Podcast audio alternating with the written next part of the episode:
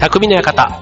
川崎匠です。調和表 .com の協力でオンエアしております。はい、えー緊急事態宣言が出て、ね、早2週間というところですけども、皆さんいかがお過ごしでしょうか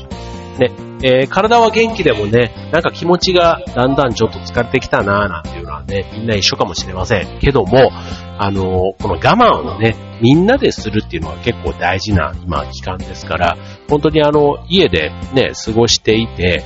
ちょっと買い物とかね、なんかこう、自分ぐらいだったらとかね、あと外見たらね、意外とこう人が歩いてなかったりすると、あ、だったら行ってもいいか、なんていうことを人一人がし始めると、またね、スーパーとかそういったところが混雑になったりするわけなので、またそこもね、ぐっと我慢するっていうのがね、結構大事なのかな、なんていうふうに、ちょっと思っています。で、最近特に商店街とか、あとはあの、湘南のね、海辺とかが混雑してるなんていうふうにと、まあそんなところみんな来ないだろうっていうふうにみんな考えることが一緒だから、そういうところに集まっちゃう。あとは、ちょっと食事とかね、あの、ね、買い物とか、そういう生活に必要なものを、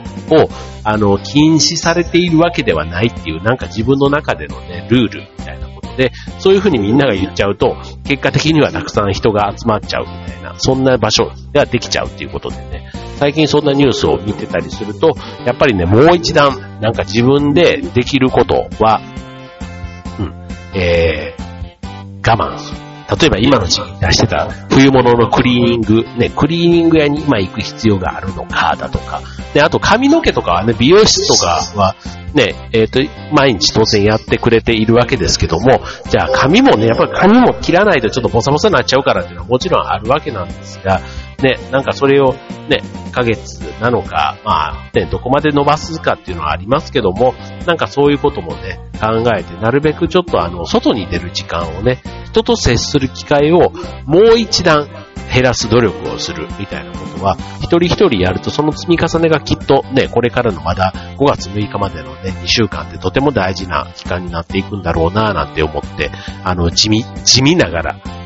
あの、やっています。はい。地地味、地道な活動を地味にやっています。はい。ということですけども、はい。まあ、ただね、あの、一日家にいると、あの、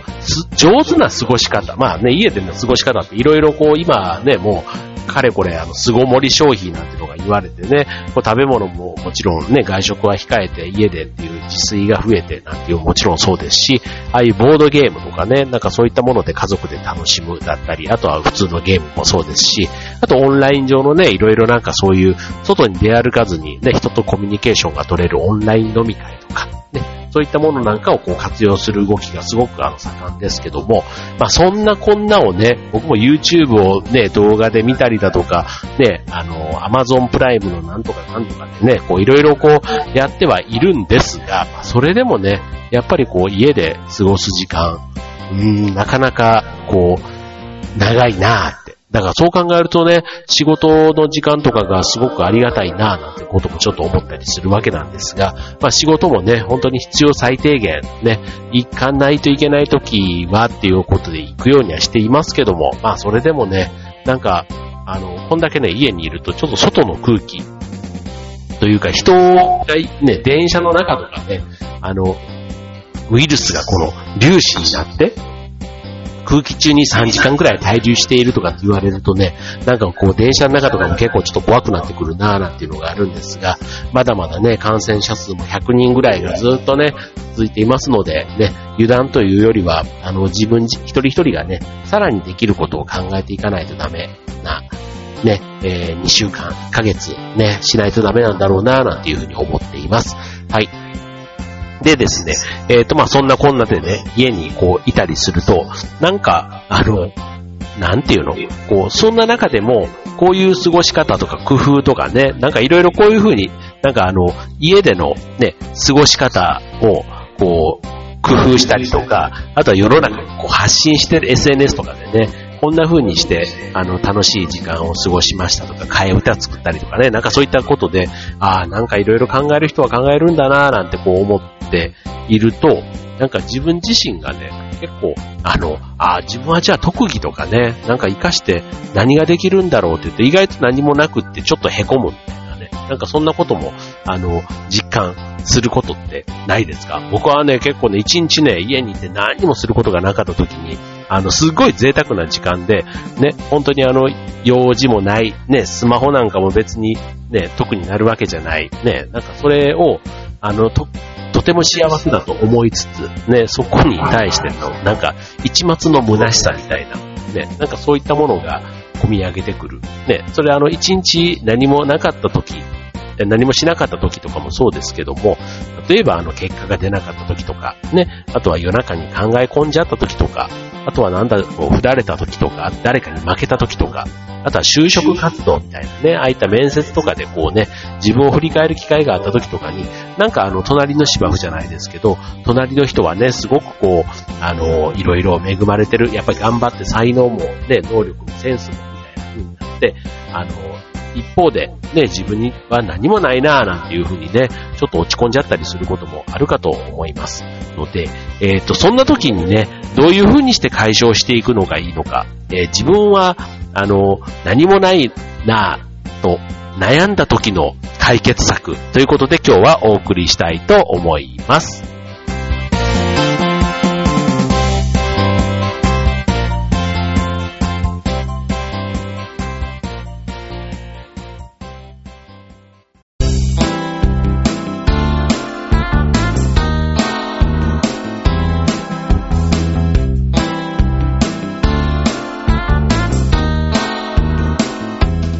はい、えー、今日のテーマは、自分は何もない人っていうふうに思った時に、えー、どうするかっていうね、そんな時の対処法ということで、えー、お送りしたいと思います。あの、ちなみに、あの、何にもないっていうふうに、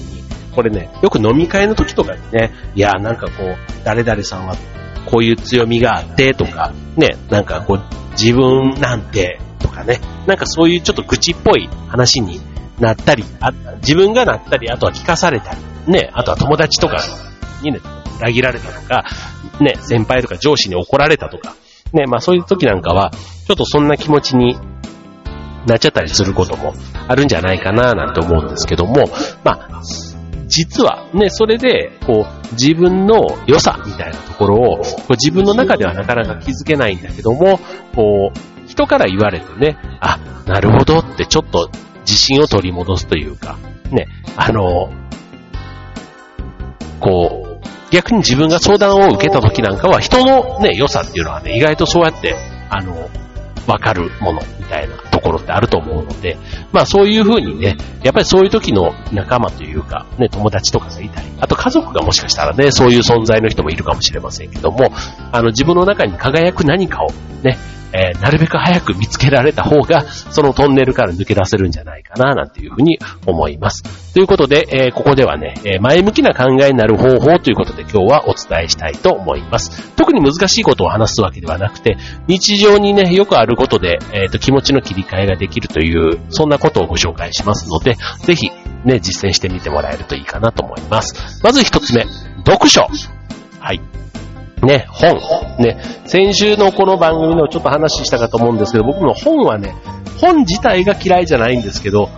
活字を読むのがね、あんまり好きではないっていうのが、えー、です。はい。ので、えー、まああの、字をね、読んじゃうとなんかね、文字読んでると眠くなっちゃうんですよね。そう、でもあの、本の虫なんて言われるような人はね、本当に活字中毒というか、ね、字が本当にね、大好きっていう人もいたりするように、あの、読書はね、今いる場所にいながら、心や頭の中を切り替えることができる。その本の世界に入っていくことができるっていうことで、あの、読む内容によってはね、自分が前向きになれるということも当然期待できるわけです。はい。あの、特に別にね、難しいなんか小説とかね、なんかそういうことじゃなくても、あの、文字数が少ない絵本みたいなものとかでもね、結構あの、リラックスできるなって。よくあの、で、絵本って言うと、こう、子供向けのイメージがあるかと思いますけども、逆に絵本とかは文字が少ない中で、すごくあの、なんていうの、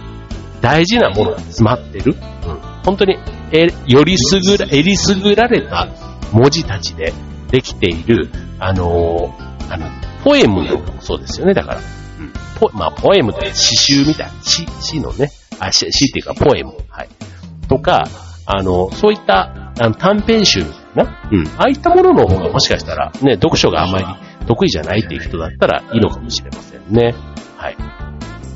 ということで、まあ絵本なんかもね、絵があってわかりやすい。あと子供にでもわかりやすいみたいなところなので、まあそういうのもね、意外と気分転換になるかなと思います。で、まあちょっとその本のね、読書の習慣があるっていう人であれば、例えば自己啓発本、ね、えー、意識をこう高めるみたいなね、えー、まあ自己啓発でもね、いろんな自己啓発の切り口がありますので、はい、まあそんな、あの、例えば自分の心にね、響く言葉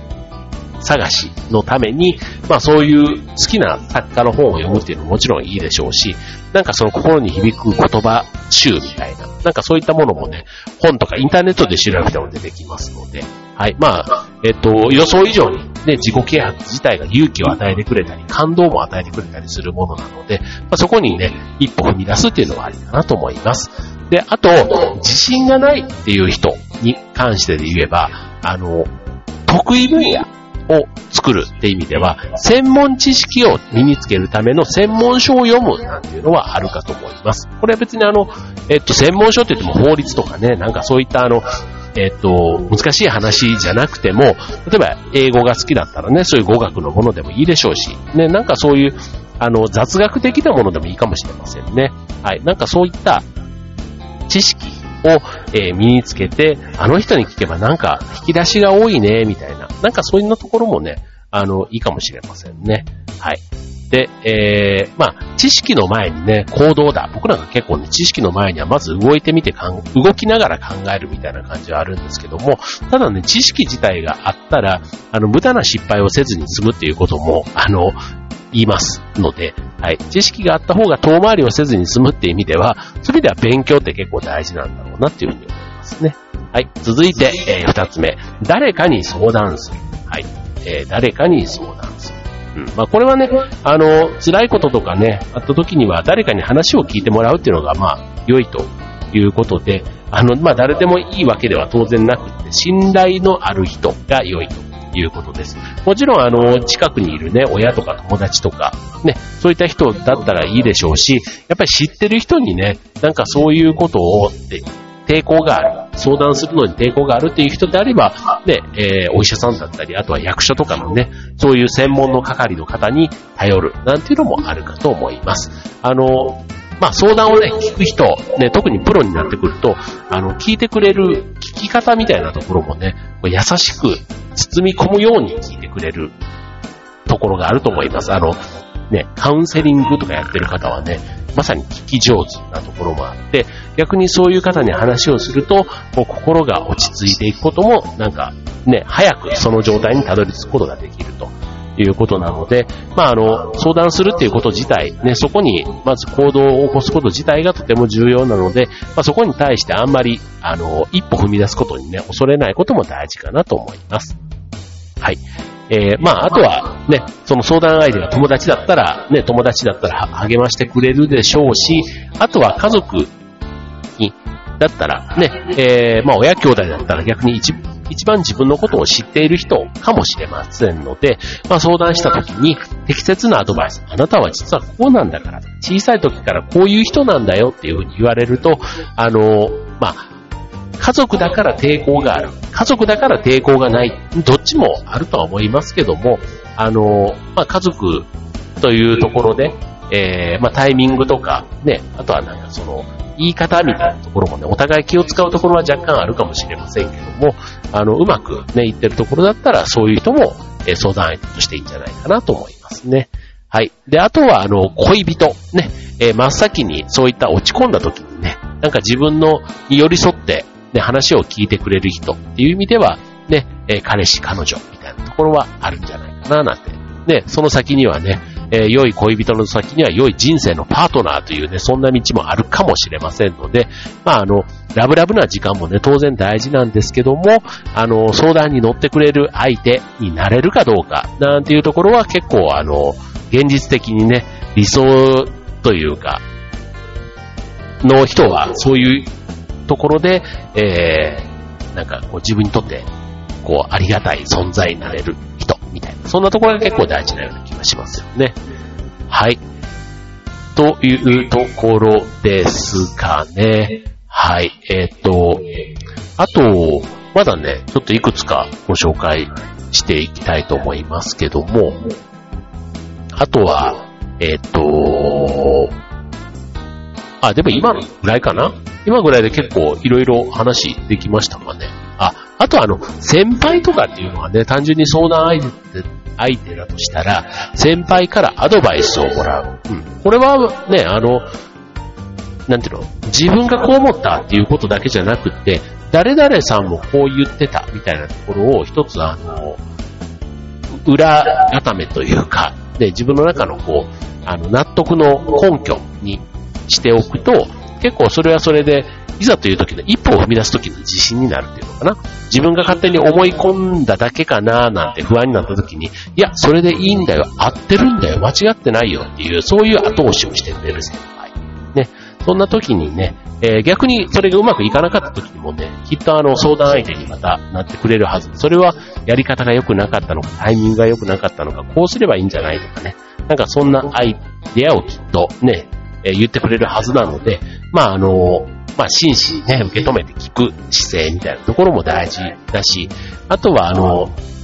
まあ素直にね、なんか気持ちで、えー、相談をするときにはやった方が、きっとあの、アドバイスする方も、当然あんまりね、傷つけたくない、ね、傷つくようなアドバイスって、あの、こう、で、それが雨降って地固まるじゃないけども、なんか聞くときももちろんあるんですけども、結構ね、言わなきゃよかったかなっていうふうにね、あの、アドバイスする側もね、なることがあるので、はい。まあ、そのあたりはちゃんとそういう関係性をね、築きながら、あの、やるというのが大事かな、なんていうふうに思います。はい。ということで、いくつかご紹介しましたが、えー、自分には何もないと、ね、えー、思っちゃった時、ね、えー、今みたいなところを少し行動してみると気持ちがちょっとスッキリする。ね、逆にあとは自分の良さがね、そういうところにあったんだ。自分では全然当たり前。何にもそんなことをい、ね、自分の強みだと思ってなかった。なんていうところが意外と周りの人にとってね、えー、ありがたがられたりする。なんていうのはね、えー、いい気づきの機会にもなるんじゃないかなと思います。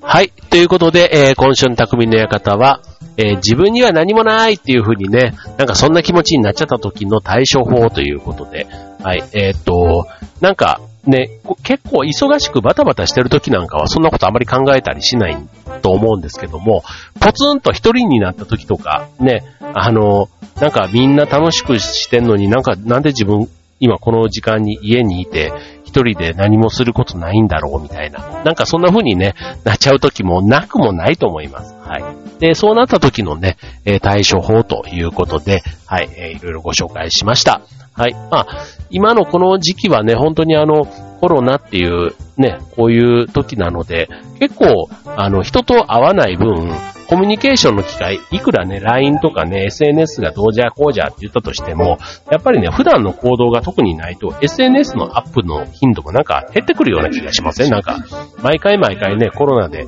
どうちゃらこうじゃらっていうネタもそんなに続かないでしょうし、あの、どこどこに出かけてきただとか、ね、イベントでこうだったとか、ね、そういったことがやっぱりネタとしては多かったりするわけですけども、今そういったね、行事がことごとくなくなっているわけですし、ね、本当に学校行事はね、もういつになったら始まることやらでしょうし、ね、卒業式からどんどんなくなって、ね、一般的な行事もね、ああいうスポーツも全然開幕しなかったり、あとはね、甲子園も中止になったりとか、ね、こう、本当にもういろんなものが、ね、本当だったらこの春っていうこのね、思い出になっていたものがことごとく今なくなっていっているわけですから、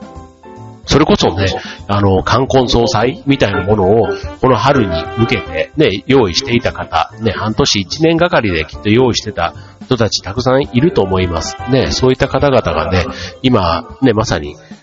こう、予定がなくなって、ね、どうしようかな、みたいな時。で、で、ふっと本当にそういったね、バタバタしてる時は意外とあんまりこう、あの、バタバタをね、前向きに乗り切ろうっていうふうに考えるので、あんまりこう、あの、